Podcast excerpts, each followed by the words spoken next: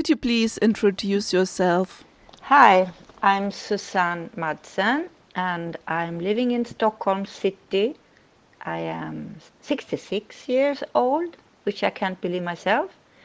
So I'm just retired and I have two children, but they're grown up, so I don't see them very much. One boy in Stockholm and one in Boston. The situation today, the 9th of May in Sweden, it's a sunny day in Stockholm. It's cold. The spring is coming. And there are people on the streets and in the restaurants. People are walking in smaller groups, I would say. But the young people are acting just like it's happy life and sitting in big groups in the park. And um, we older people, we don't like to meet in bigger groups and we don't go to restaurants. Normally, we meet and take long walks in the nature. So, and every morning there is a exercise program in TV, which I think most of my friends are doing, 20 minutes program. And then we are chatting and then we are looking at the television to keep updated in the situation. And we feel that we are really lucky in many ways because the school are going, the kids are going to the school and they have been all the time. And uh, I think the big mistake now that has been happening is that a lot of people have been dying in the elderly homes because they couldn't supply enough needed equipment for the people taking care of the old people. But we have not more deaths than other countries, but the elderly people, I think, was a failure.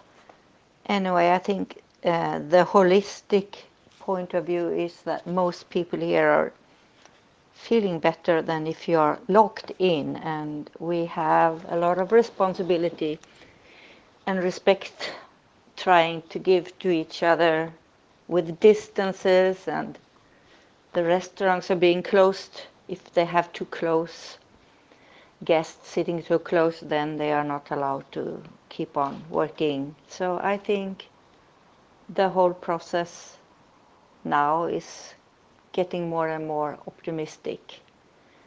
and we are hoping for a summer opening the country for tourists too.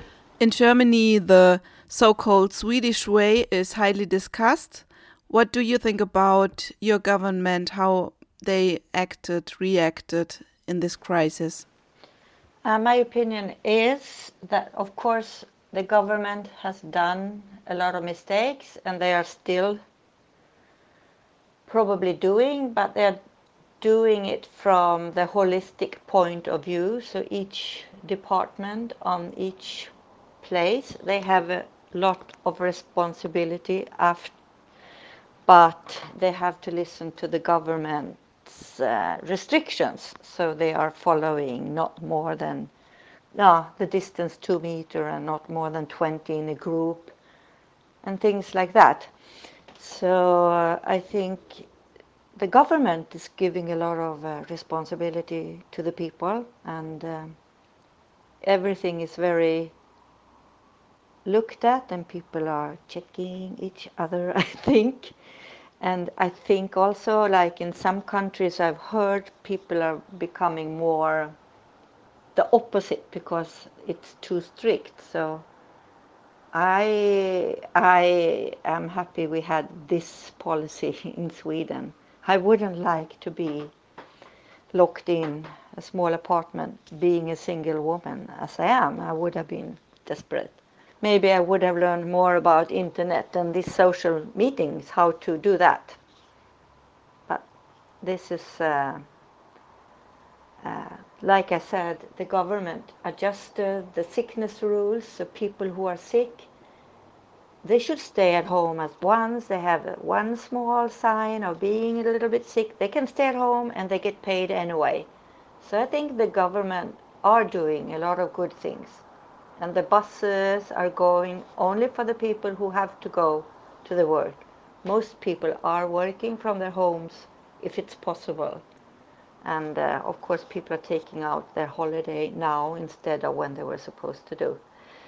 Yeah, and um, I understand the critical discussions, and uh, nobody knows. We will see in the end maybe the result of these different policies from the countries, which is interesting. Susanne, how did your daily life changed? The life has changed in the way that I don't take buses or subways. So in a way it's good because I'm biking a lot more. In another sense it's bad because I can't go to see my sister and I have my uh, partner, he's living far away, so we can't meet as often. Taking the train to see each other is not very uh, good thing to do in this time, I think, in my age. He's also a bit older, so I don't like to do that. And then my social life, usually I went to cinemas and I went to theaters and all these things. I've stopped doing. I go to on guided tours, which is interesting, outdoors, and my social life is more open with strangers that I meet. Like when uh, I'm in the forest, people are just happy to say hello to each other. So I don't have dinners. We have the walks and then we come home in our isolation and then we chat on our different chat groups. so it's changed in that sense. We are not able to have dinners at each other's home and all the cultural life, cinemas, which I miss quite a lot. And ah, they say the park theaters they won't be this summer in Stockholm, which is sad. And the amusement park might also have some closings. I don't know really what will happen. Yeah, but still, we're just waiting. We are not starving. We have food. One of your sons lives in Boston. So, what is he telling about the situation there? Uh, my son, he's working from home, so I get some reports from him. Uh, it seems like there are a lot of people dying in the States, but actually, I don't know the numbers and the differences. I feel like they're trying to be very strict, at least in Boston, where my son lives, uh, they are. The restaurants are closed. They have to have the protection on their face when they are outside. If they don't, you get uh, you have to pay a fee, which is quite high. What do you think? Is there a gender aspect, or are there gender issues on this crisis? I think both men and women are equally, maybe equally in the sense of being worried. Maybe men are more or should be more because there are more men dying also I see women are more scared because my surroundings it's mostly women. What I see I think it's quite equally from my perspective. From my sons, I think they are as worried as their girlfriends. In my relationship, I think I am more worried than my partner. then, then I also want to say this is a very important question because I usually hear that men are treated more quickly and immediately when they are sick in hospitals. So I guess it's the same in the Swedish system with the women. And the men are probably quicker with uh, getting help. What do you think? Is there a difference between younger and elderly persons, how they behave in the crisis? There is less scareness in the younger groups. Like now the students are taking their exams and they are they want to party, but I guess I don't know many young people. I guess they are afraid too. At least my son, he is very worried, which I feel sad about because young people usually don't get that bad affected.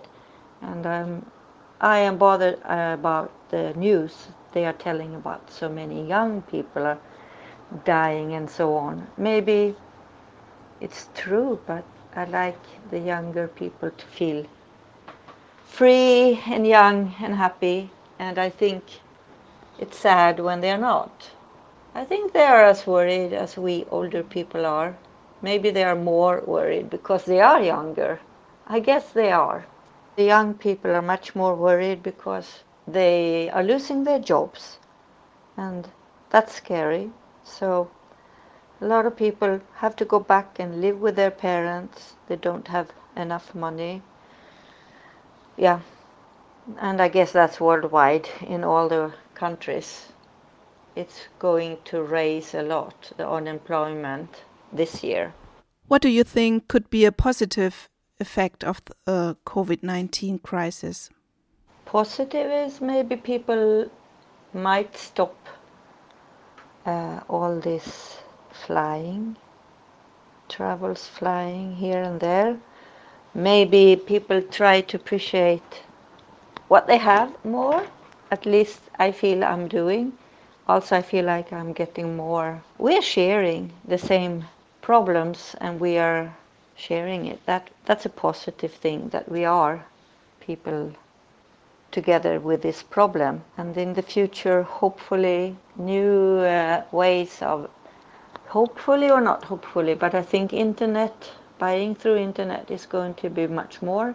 And I think also meetings and stuff is going to be much more through internet. So we won't waste so much money on traveling. Thank you so much, Susanne. I hope we can meet one day in Stockholm. And um, now, now you are free to wish you a song. I choose first aid kit because that's uh, two sisters. They are young. They are born 77, I think, or 80. anyway, they are two educated musicians, folkloric pop music. They write all their text and their tunes, and I think they are reflecting a lot of the Swedish mentality. I like their melan- melancholy and especially this song I thought was a good one and it's soothing to listen to. So that's why I think everybody should hear them.